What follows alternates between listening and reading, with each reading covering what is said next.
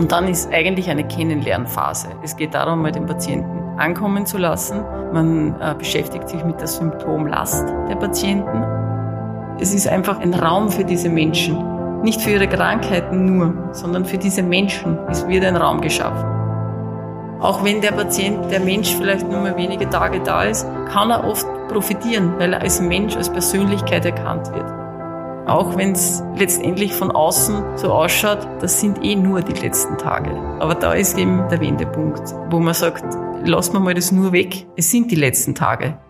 Herzlich willkommen zu Kaleidoskop Leben, dem Podcast der Elisabethinen für ein inspiriertes Leben. Ich bin Michael Ettlinger. Und ich bin Schwester Helena Fürst. In der Vorbereitung auf unser heutiges Gespräch sind wir auf den Begriff Pallium gestoßen. Pallium bezeichnet bei den alten Römern eine Art Mantel, der aus einer Stoffbahn bestand und auf verschiedene Arten um den Körper geschlungen wurde. Es schützt also den Körper und trägt zum Wohlbefinden der Person bei, die diesen Mantel trägt. Von diesem Begriff Pallium leitet sich auch der Begriff der Palliativmedizin ab, wohl nicht ganz zufällig. Schließlich geht es in der Palliativmedizin darum, Menschen, die mit einer weit fortgeschrittenen Erkrankung leben, Lebensqualität zu ermöglichen, sie in gewisser Weise in einen schützenden Mantel zu hüllen. Eine einfache Stoffbahn reicht dafür allerdings natürlich nicht aus. Vielmehr bedarf es einer ganzheitlichen Behandlung der Patientinnen und Patienten durch ein Team aus den unterschiedlichen Berufsgruppen mit verschiedenen Kompetenzen. Wir haben uns heute zwei Frauen eingeladen, die in so einem Team arbeiten. Mit ihnen wollen wir uns darüber unterhalten, was Palliativmedizin ausmacht und warum sie für die betroffenen Menschen so wichtig ist. Wir gehen aber auch der Frage nach, wie Ärztinnen, Pflegerinnen und Therapeutinnen mit diesen oft belastenden Situationen in ihrem Arbeitsalltag umgehen. Liebe Frau Dr. Maria Fangmeier-Binder, liebe Frau Dragica Bilic-Gelitschka, herzlich willkommen im Kaleidoskop Leben. Ursprünglich arbeitete Frau Doktorin Maria Fangmeier-Binder als diplomierte Gesundheits- und Krankenpflegerin auf einer Intensivstation. Dann entschied sie sich aber für ein Medizinstudium und wurde Allgemeinmedizinerin, Internistin und Rheumatologin und absolvierte eine Vertiefung in Geriatrie und Palliativmedizin. Dabei war die Zeit ihrer Ausbildung zur Fachärztin sehr prägend, wie sie uns erzählt hat. Hier lernte sie den Wert eines guten Miteinanders und Zusammenhalts im Team kennen und schätzen. Ein Faktor, der in ihrer Entscheidung, auf einer Palliativstation zu arbeiten, sicher ganz wichtig war. Frau Doktorin Fangmeier-Binde ist außerhalb ihrer ärztlichen Tätigkeit ihre Familie sehr wichtig. Auch hier hat sie ja den Zusammenhalt als ganz wichtiges Element erlebt. Sie ist verheiratet, Mutter von drei Kindern und nimmt sich viel Zeit für die Familie und für ihre Freunde. Unser zweiter Gast ist Kosmopolitin, wie sie selber sagt. Dragica Bilic-Gedlicka ist Kroatin. Sie ist in Deutschland geboren und hat im Waldviertel ihren Mann kennengelernt. Dort hat sie auch, nämlich in Weidhofen an der Theier, ihre Ausbildung zur diplomierten Gesundheits- und Krankenpflegerin absolviert und seit mittlerweile über 20 Jahren arbeitet sie bei den Elisabethinen beziehungsweise im heutigen Franziskusspital Landstraße. In dieser Zeit absolvierte sie auch zahlreiche Ausbildungen, unter anderem in Palliative Care und Gesundheits- und Pflegeberatung. Frau Bilic-Gedlitzka verbringt gerne Zeit mit der Familie. Sie ist verheiratet und hat eine Tochter und insbesondere auch bei gemeinsamen Reisen. Aber sie ist auch eine leidenschaftliche Geherin, wie sie uns erzählt hat.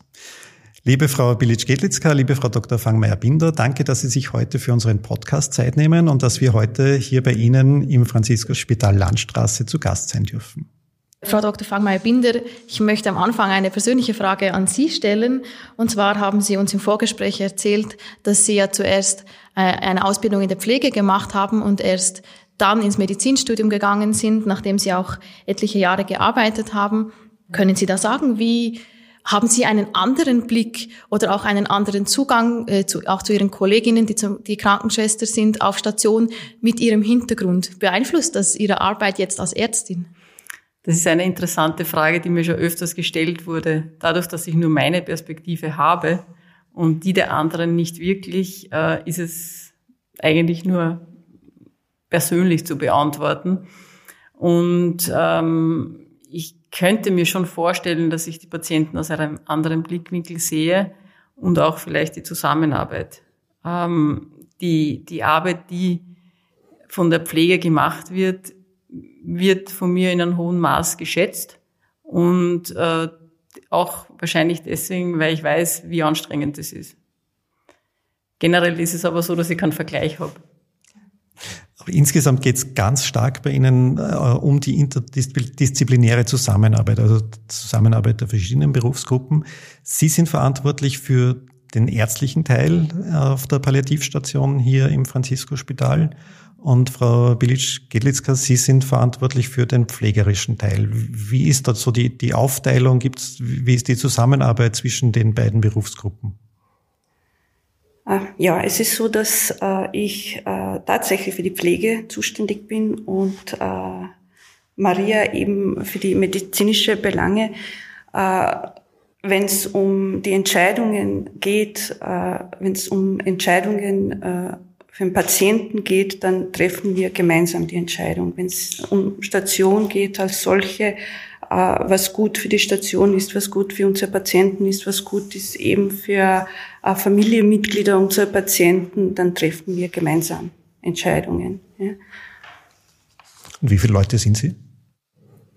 Äh, in der Pflege, ich sage immer, es ist nicht schön zu sagen, aber ich, dadurch, dass wir viele Teilzeitkräfte auf der Station sind, sage ich immer Köpfe, ja, hört man nicht so gern, mit mir 23.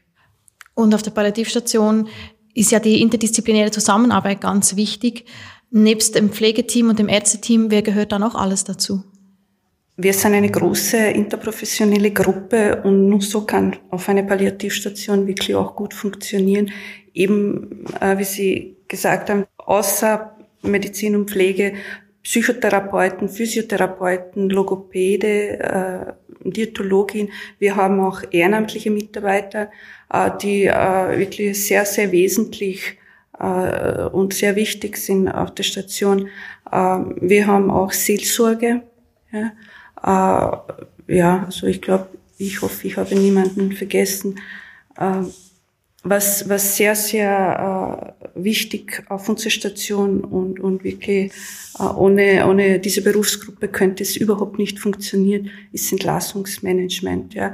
Also Entlassungsmanagement äh, bringt so viel äh, Expertise mit, ja, was unser extramorales Bereich anbelangt, wenn wir planen, Patienten zum Entlasten, ja, äh, müssen eben äh, einige, einige Themen vorbereitet werden, weil das sind ja äh, Patienten mit komplexen Krankheitsbilder, die nicht nur zum Beispiel eine medizinische Hauskrankenpflege benötigen, sondern viel, viel mehr. Ja. Und es ist auch so, dass wenn, wenn äh, das einmal erledigt ist und alles vorbereitet ist, kann passieren, dass von heute auf morgen der Zustand des Patienten sich verschlechtert und Patienten gar nicht entlassen werden.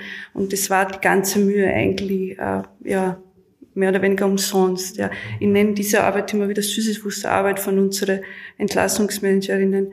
Ja, und eben, wen wir noch auf der Station haben, Musiktherapeutin. Ja, ist jemand, der, der äh, uns allen gut tut und unsere Patienten auf alle Fälle. Sie haben jetzt schon einen ganz wesentlichen Bereich angesprochen, nämlich das Entlassungsmanagement. Und das heißt ja auch, dass die Patientinnen und Patienten wieder entlassen werden, also in den häuslichen Bereich, in ein Pflegeheim, wo auch immer hin. Ähm, und sehr oft hat man ja so oder hört man äh, eher, dass man auf einer Palliativstation verstirbt. Also dass das die Endstation ist, könnte man auch äh, vielleicht ein bisschen böse sagen. Was ist wirklich das Ziel der Palliativcare oder der Palliativstation? Ist das Ziel, die Leute wieder äh, zu entlassen oder ist das Ziel, dass sie äh, auf, auf der Palliativstation ein gutes Ende finden sozusagen? Also die Zielsetzung der Palliativcare ist eigentlich das Hier und Jetzt. Es geht darum, den Menschen äh, auf die Station zu holen oder die Zuweisungen sind ja von anderen Krankenhäusern oder eben von den niedergelassenen äh, extramoralen Diensten, die sozusagen eine Überforderungssituation erkennen. Das ist im extramoralen Bereich. Patienten, die von Stationen und von anderen Krankenhäusern kommen, sind sozusagen in einer Situation, wo die Therapie, also meist sind es ja Patienten mit äh, onkologischen Erkrankungen, aber auch chronische Krankheiten, die sozusagen in ein Stadion kommen, wo es zu keiner Stabilisierung der Grunderkrankung mehr kommt. Die Patientinnen werden dann zu uns transferiert und dann ist eigentlich eine Kennenlernphase. Es geht darum, mal den Patienten ankommen zu lassen. Man äh, beschäftigt sich mit der Symptomlast der Patienten. Also wir, wir sprechen nicht von Symptomen, sondern es ist eine Symptomlast. Und die Symptomlast ist jetzt in verschiedenen Bereichen. Die Patienten haben Schmerzen, sie haben Atemnot, sie haben Übelkeiten, sie sind ähm, obstibiert, es gibt äh, Probleme in der Wahrnehmung, sie haben äh, zum Beispiel gelähmte Extremitäten oder sind querschnittsgelähmt. Also es sind verschiedenste Probleme. Und ähm, man kann auch oft bei Ankunft der Patienten nicht erkennen, ob die Patienten wirklich jetzt schon am Lebensende, sprich in wenigen Tagen versterben, oder ob sich eine Stabilisierung einstellt. Aber es gibt auch Aufnahmen, wo wir genau wissen und auch die Pflegepersonen wissen, dieser Mensch ist jetzt wirklich in seiner letzten Lebensphase, er wird nur mehr wenige Tage leben. Und es geht darum, sozusagen wirklich auch rasch herauszufinden, wie weit ist der Patient aufgeklärt, wo stehen die Angehörigen, wie können wir dieses System unterstützen, um diese nahende, den nahenden Verlust dieser Person gut einzubetten. Das kann möglich sein, dass man das schafft. Es kann aber auch sein, dass man das nicht mehr schafft. Ja, dann ist es einfach so, dass Menschen, die wir noch gar nicht kennen, die Angehörigen vielleicht noch nicht kennen, bei uns versterben.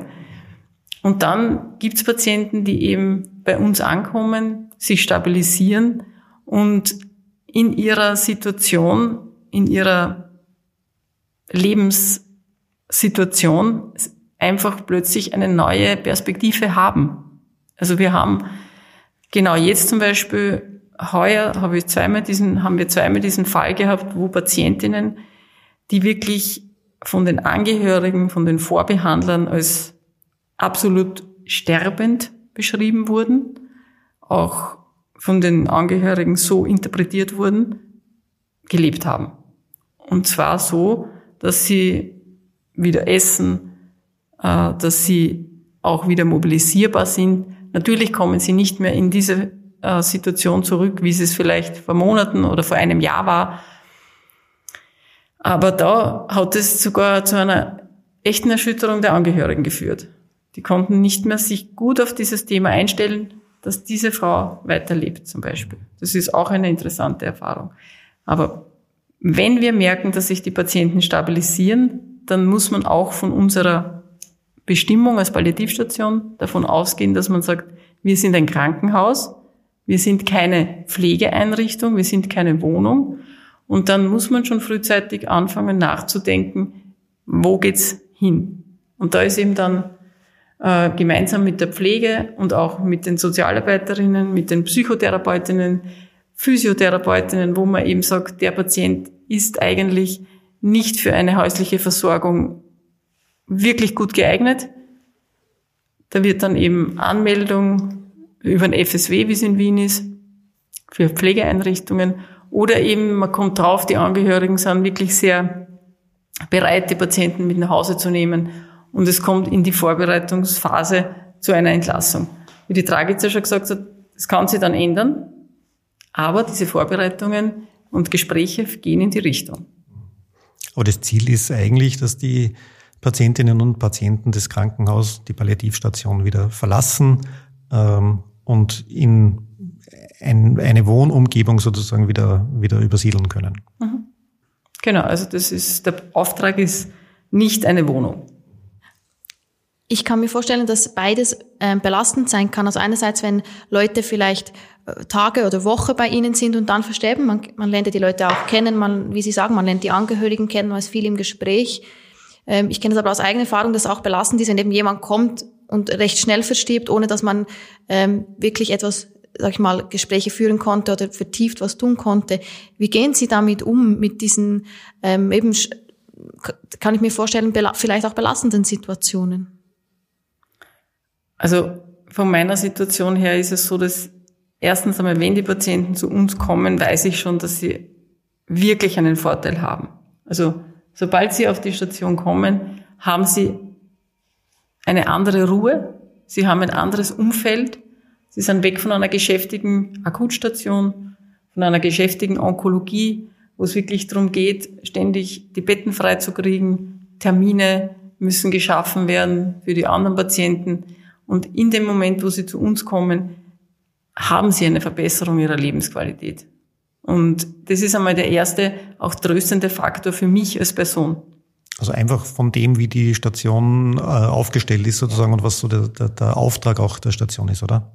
Es ist eben so, dass die Pflegepersonen gehen mit einem ganz anderen Gefüge zu diesen Patienten. Es kommt, es ist einfach ein, ein Raum für diese Menschen. Nicht für ihre Krankheiten nur, sondern für diese Menschen ist, wird ein Raum geschaffen. Und mit dem Team gemeinsam ähm, die Psychotherapeutinnen, die Physiotherapeutinnen, auch wenn der Patient, der Mensch vielleicht nur mal wenige Tage da ist, kann er oft profitieren, weil er als Mensch, als Persönlichkeit erkannt wird. Die Seelsorgerinnen stellen sich vor, man weiß oft gar nicht, worauf die Menschen dann reflektieren. Und natürlich ist es auch unbefriedigend, wenn man nicht mehr von der Persönlichkeit weiß oder auch von den Angehörigen. Das ist etwas, was man nicht oder wir nicht gerne oder ich auch nicht gerne habe. Ja. Aber prinzipiell ähm, sehe ich die Station als etwas, was den Menschen wirklich hilft. Und das ist eine sehr tröstende Tatsache und wird uns sehr viel rückgemeldet von den Angehörigen und von den Patienten selbst. Also es ist nicht eine Wahrnehmung, die wir haben, weil wir finden, dass es jetzt, dass wir gut zusammenarbeiten, sondern wir haben schon eine sehr starke Reflexion von unseren äh, Patientinnen und von ihren Zu- und Angehörigen. Sie haben ja eine relativ große Palliativstation hier im Franziskusspital. Wie viele Patientinnen und Patienten finden hier Platz? Ähm, bis vor kurzem waren wir die größte Palliativstation in Österreich. Jetzt sind wir eine von den größten Palliativstationen in Österreich äh, mit 16 Betten. Das ist ziemlich viel. Ja, das ist ziemlich viel.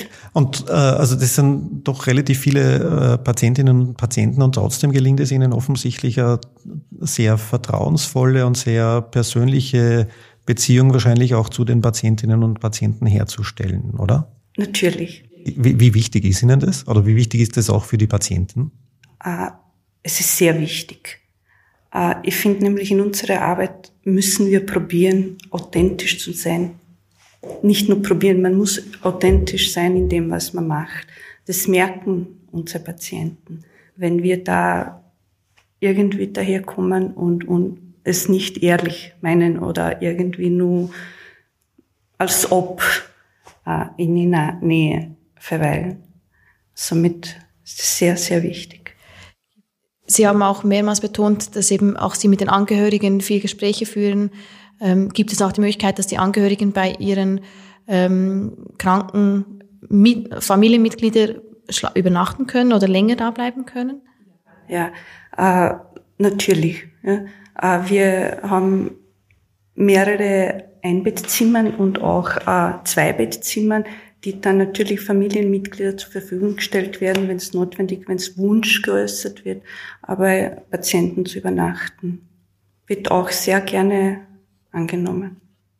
Ist das für Sie in der Pflege eine Entlastung oder ähm, wenn quasi noch wer da ist oder eher auch eine Belastung? Äh, unterschiedlich. Ja, es ist auch so, äh, dass manche Angehörige auch äh, sehr, sehr viel Zuspruch brauchen. Ja, äh, somit äh, machen wir, sage ich immer, Vollpackage, äh, betreuen unsere Patienten und auch die Angehörige, was auch unser Auftrag ist auf unserer, äh, unserer Palliativstation. Aber sehr oft ist auch eine Entlastung für uns. Jetzt gibt es ja auf der Palliativstation, denke ich einmal, sehr, sehr viele äh, schwierige Situationen, sehr belastende Situationen. Aber gibt es denn auch schöne Momente, an die Sie sich erinnern, äh, ganz ähm, also Lichtblicke vielleicht irgendwas, was ganz, was ganz besonders positiv in Erinnerung geblieben ist, ohne jetzt Patientennamen zu nennen natürlich? Ja, es gibt sehr viele Geschichten, äh, auf welche man sich nachhinein erinnert. Äh, wir haben Hochzeiten gefeiert auf der Station ja, zum Beispiel. Ja, wir äh, feiern immer wieder Geburtstage. Wir äh, haben im Frühjahr zum Beispiel interdisziplinär etwas erreicht, was äh, wir immer noch sehr gerne darüber reden. Wir haben ermöglicht, eine Patientin ihren Lieblingsmusiker noch einmal live zu erleben. Und es war wirklich eine interprofessionelle äh, Bilderbuch professionelle äh, äh, zusammen, interprofessionelle Zusammenarbeit. Physiotherapie hat äh, dazu beigetragen, dass man extra Rollstuhl bekommen. Psychologie hat sich darum gekümmert, dass Patient stabil und, und, und gestärkt äh, zum Konzert fahren kann. Die Angehörigen haben natürlich Karten äh, organisiert. Äh, wir Medizin und Pflege haben geschaut, dass körperlich und, und, und, und medikamentös soweit stabil äh, wird, dass äh, sie tatsächlich Konzert besuchen kann.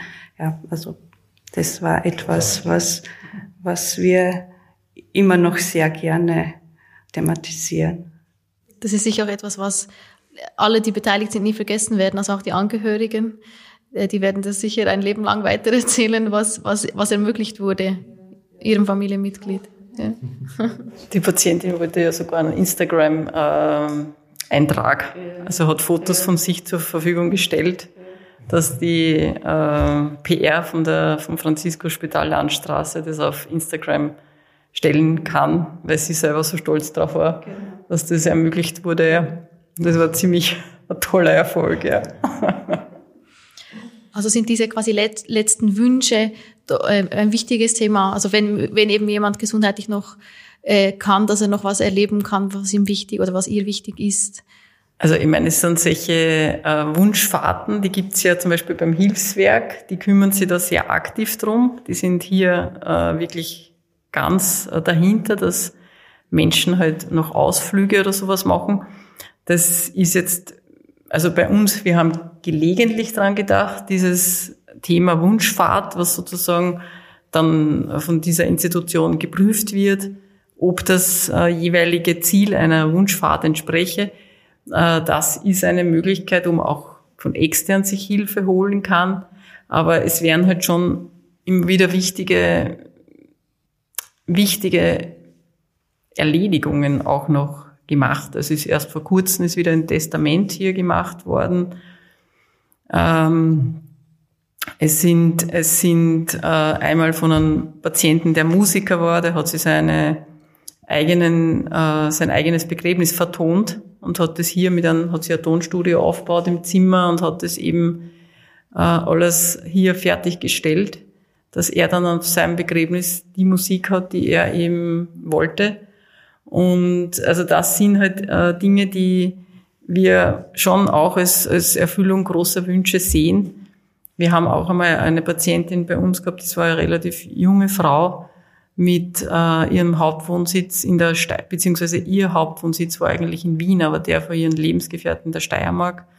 Und äh, das war dann die Entlassung wirklich relativ schwierig, weil die Patientin eine Komplikation ihres Tumors hatte, die eventuell kurzfristig ein Krankenhaus oder zumindest eine ärztliche Unterstützung und natürlich pflegerische Unterstützung vor allem auch gebraucht hat. Und wir haben dann äh, auch durch die wirklich das Engagement des Lebensgefährten mit einem Pflegedienst und einem Pflegeteam äh, in der Steiermark Kontakt aufnehmen können, die selber eben Palliativmedizin im Hintergrund gehabt haben und wir konnten die Patientin wirklich innerhalb von zwei, drei Tagen entlassen. Das sind halt wirklich Meilensteine, ja, weil wir wissen, wie schwierig diese Organisation ist und dass sich da auch jemand gefunden hat, sozusagen, der gar keinen Bezug noch zu dieser Frau hatte, gesagt hat, okay, wir übernehmen das, da geht es jetzt wirklich um was, sie möchte dort sterben.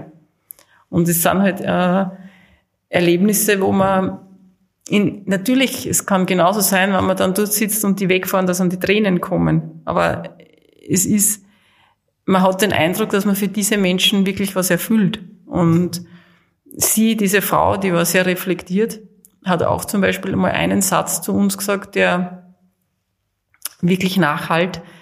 Sie hat gesagt, also im Vorkrankenhaus, ich weiß es nicht mehr, es war halt ein großes Krankenhaus mit einer großen Onkologie, hat man sich nicht mehr für sie interessiert.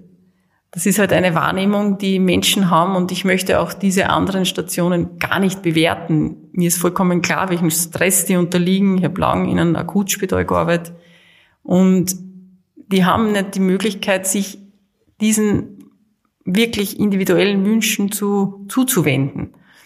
Und dennoch ist es so, wenn wir das halt hören, dass wir wissen, okay, wir können was bewirken. Auch wenn es letztendlich von außen so ausschaut, das sind eh nur die letzten Tage. Aber da ist eben der Wendepunkt, wo man sagt, lass mal das nur weg. Es sind die letzten Tage. Jetzt haben wir von, von Wünschen gesprochen, die Menschen vielleicht neu erleben wollen in ihren letzten Tagen, wie Sie sagen. Äh, auf der anderen Seite gibt es aber auch den Wunsch, den klaren Wunsch zu sterben. Also Sterbewünsche, die Ihnen gegenüber wahrscheinlich auch immer wieder ausgesprochen werden. Und auch die Möglichkeit seit einiger Zeit des assistierten Suizids. Ist dieser, mit diesem, mit dieser Möglichkeit des assistierten Suizids auch der Wunsch nach dem Sterben häufiger geworden in Ihrer Wahrnehmung? Also der Sterbewunsch per se, ähm, da gibt es, glaube ich, auch Daten von der äh, österreichischen Gesellschaft für Palliativmedizin, hat sich nicht massiv verstärkt. Also es hat immer Patienten gegeben, die den Sterbewunsch haben. Es gibt auch Menschen, die das umsetzen, indem sie nichts mehr essen, nichts mehr trinken.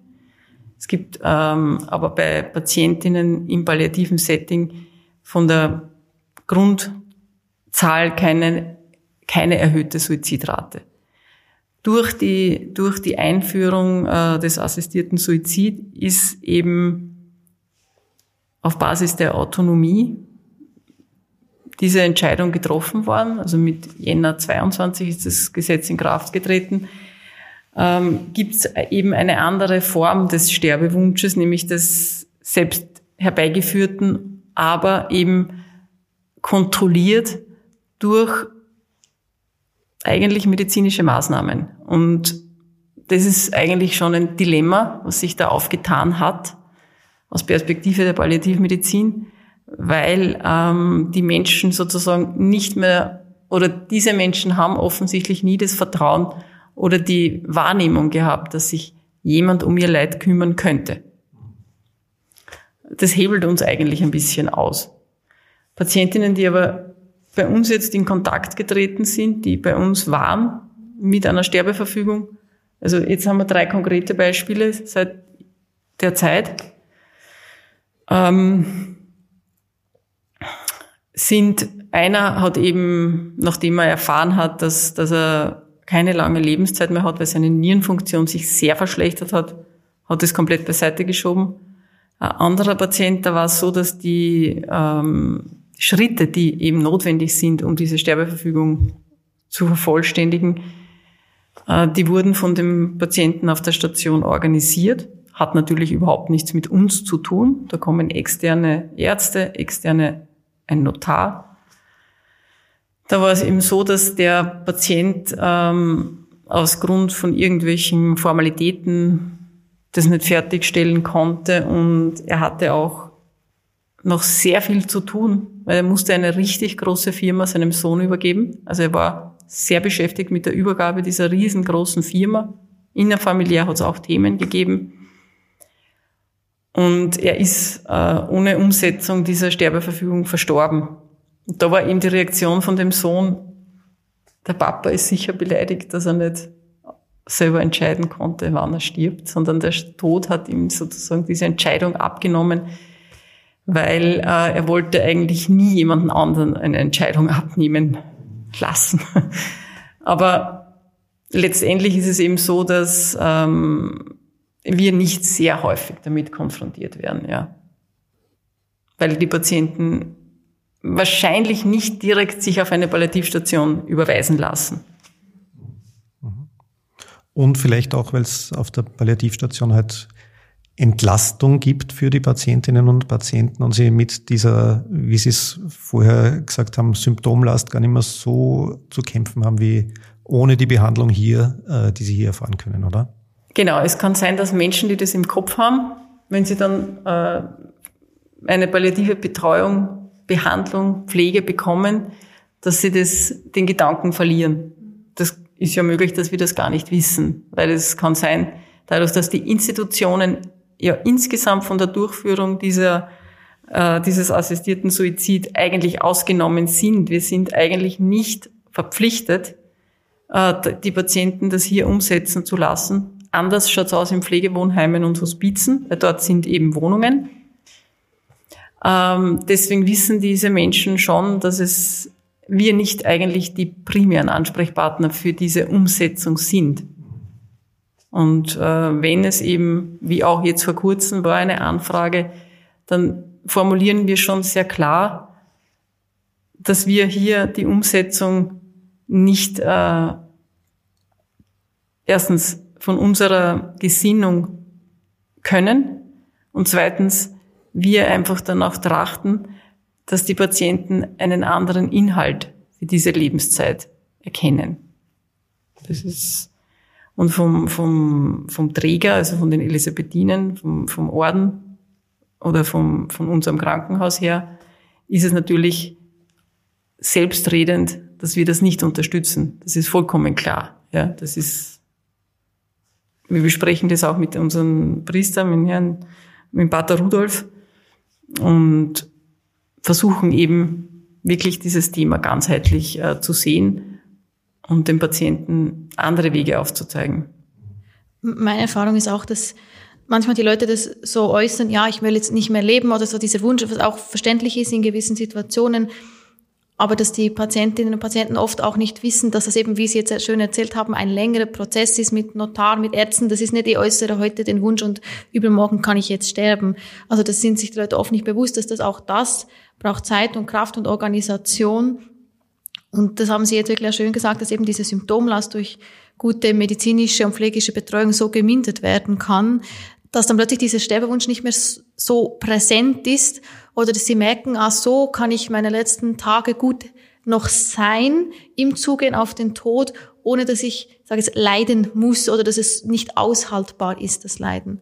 Das finde ich immer wieder eine, eine Erfahrung, die mich immer wieder wahnsinnig äh, beeindruckt hat und auch berührt hat. Also was eben auch menschliche Zuwendung, medizinische Zuwendung, pflegische Zuwendung alles bewirken kann, dass sich Menschen sich wieder ganz von ihrer Einstellung oder ihren Wünschen wieder völlig ändern und auch fast wieder zu einer Lebensfreude finden können.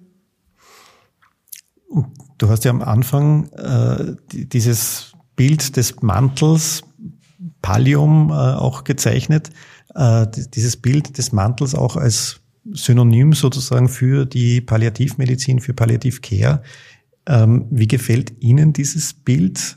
Ähm, beziehungsweise gibt es vielleicht auch die, die, äh, die, die Gefahr, dass man das, das falsch verstehen könnte und diesen Mantel als Versteck auch äh, bezeichnen könnte, also dass man diese schwerkranken Menschen von der Außenwelt ähm, verschließt. Wie sehen Sie das? Schönes Bild oder eher Gefahr? Auch unterschiedlich, würde ich sagen.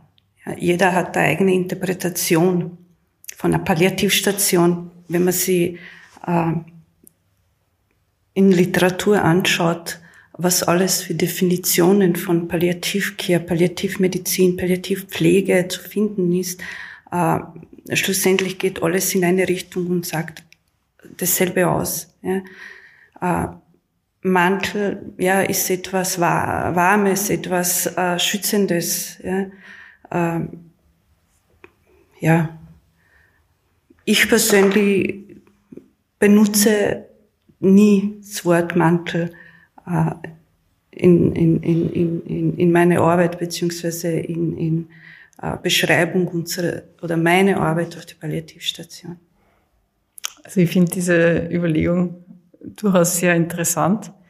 Ähm, generell ist es schon ein Thema, dass wir sozusagen gesellschaftlich den Tod auf gewisse oder Leid, schwere Krankheit, unheilbare Krankheit ähm, in einer Institution, die sich eben Palliativstation nennt, konzentrieren. Das ist ein Thema, äh, was letztendlich auch von der Seite eines Verstecks gesehen werden könnte. Es ist irgendwie schon eine sehr düstere Darstellung, aber der Aspekt, den muss man offen und ehrlich auch zulassen, weil unsere Gesellschaft, unsere Familien, unsere Systeme äh, sind nicht ausgerichtet, schwerkranke Menschen, die wirklich Unterstützung, die persönliche Pflege brauchen, die ähm, in, in, in Situationen sind, wo man echt was aushalten muss, ähm, in ihren gewohnten Umgebungen nicht versorgbar sind. Also da gibt's den Andreas Heller, das ist ein Begründer der Hospizbewegung Deutschland, Österreich. Der würde Ihnen bei dieser Frage ziemlich zunicken, würde ich mal meinen. Dann kommen wir so langsam zur letzten Frage, die angelehnt ist an den Namen unseres Podcasts. Und zwar ist meine Frage an Sie beide ganz persönlich, was inspiriert Sie in Ihrem Leben? Was inspiriert mich in meinem Leben? Ja, also prinzipiell ist es, das Wort inspirieren hat für mich immer so was Künstlerisches. Das ist ähm, ein Wort, mit dem ich mich persönlich nicht sehr assoziiere, weil ich bin keine Künstlerin. Deswegen fällt es mir irgendwie schwer, was dazu zu sagen. Ähm, ich finde ähm, Inspiration im Leben, ich, ich würde es auf Motivation eher äh, hinwenden. Und ähm, also äh, äh, Motivation, eine Selbstmotivation, die steckt in mir. Also ich habe, ich versuche sie auch immer im Leben zu erhalten. Und sonst empfinde ich halt äh, sehr viel Motivation in Beziehungen, in Beziehungen mit natürlich eng Vertrauten, Familie, mit, mit Freunden, aber auch Beziehung mit äh, Kollegen, mit Kolleginnen, mit Patientinnen. Also ich empfinde diese, diesen Schatz der Beziehungsarbeit äh, als etwas, was unendlich Reichtum beinhaltet. Und man kann ständig was Neues lernen und dadurch sozusagen wieder eine neue Gestaltungsmöglichkeit finden. Natürlich gibt's auch ähm, Erfahrungen, die, wo man dann auch demotiviert ist. Aber selbst das ist etwas, äh, was zum Nachdenken halt anregt, ja.